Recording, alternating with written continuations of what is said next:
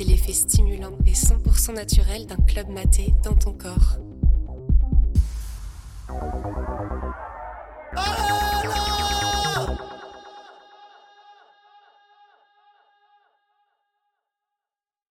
Du coup, j'avais 19 ans, c'était en 2015. Euh, c'était une période un peu de débauche à cette époque-là où on était tout le temps en soirée parce que j'étais encore étudiante.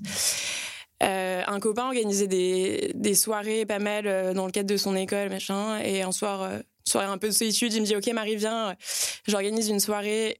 Et, donc j'arrive, toute penaude parce que je me dis bon je vais pas avoir grand monde à, rencontrer et puis je tombe sur un mec à l'entrée qui, qui gère les vestiaires et on commence à discuter, mec très cool. Euh, puis petit crush en fait. Euh, je me dis bon bah on verra. Je passe ma soirée un peu ivre. Je saurais pas trop vous dire comment se passe cette soirée finalement parce que je me rappelle pas trop.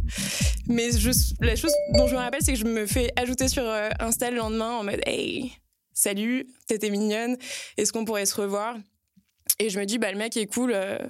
pourquoi pas? À voir. Et donc, euh, on se retrouve un soir euh, après mon taf, on va boire deux, trois coups. Et finalement, je me retrouve euh, chez lui. J'aurais dû me poser des questions parce que déjà, c'était un peu cliché.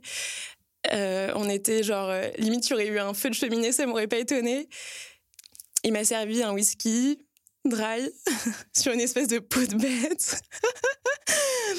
et au final, c'était une très bonne soirée parce que c'était un mec qui était passionné, qui était dans son univers et tout. Donc, c'était marrant. Euh, je passais la soirée avec lui et puis en fait, je, je retournais à Paris pour euh, pour les fêtes. On était euh, pas très loin de Noël, donc je vais à Paris, on s'écrit et, et, puis un jour, je reçois un message Salut Marie, je passe le, le nouvel an à la Mongie. Est-ce que ça te dirait de venir? Ça va être une soirée trop cool. On a un appart en bas des pistes. Ça va être entre potes, méga bonne ambiance. Si t'as pas de plan, viens. Et moi, c'est vrai qu'à ce moment-là, c'était un peu bourbier. Mes potes à Paris s'organisaient pas, hyper chiant. Et donc, du jour au lendemain, je me craque, je prends un billet d'avion. Et, euh, j'arrive à la Mongie. Euh, donc, je me dis, ça va être génial. La neige, un mec un peu euh, que tu connais pas trop, début de romance et tout. Chambé.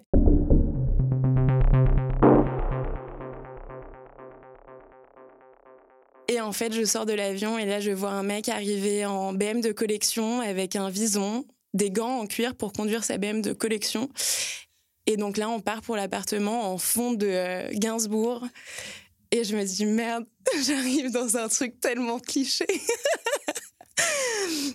et surtout, j'arrive dans l'appart et en fait, la soirée qui se devait être entre potes se termine en famille, plus ou moins, parce que c'était sa sœur qui était enceinte et qui ne buvait pas avec son mec, un couple d'amis avec un maxi repas et je me suis dit bah non cette année ça va pas être la bamboche en fait on va tout de suite se calmer et donc là je me noie dans une espèce d'ivresse parce qu'en fait on, commençait à me dire euh, lui m'avait dit non, tu auras une chambre, on aura une chambre, on aura de l'intimité, ça sera cool. Finalement, j'ai dormi sur le canapé lit dans le salon à la vue de tout le monde avec ce jeune homme.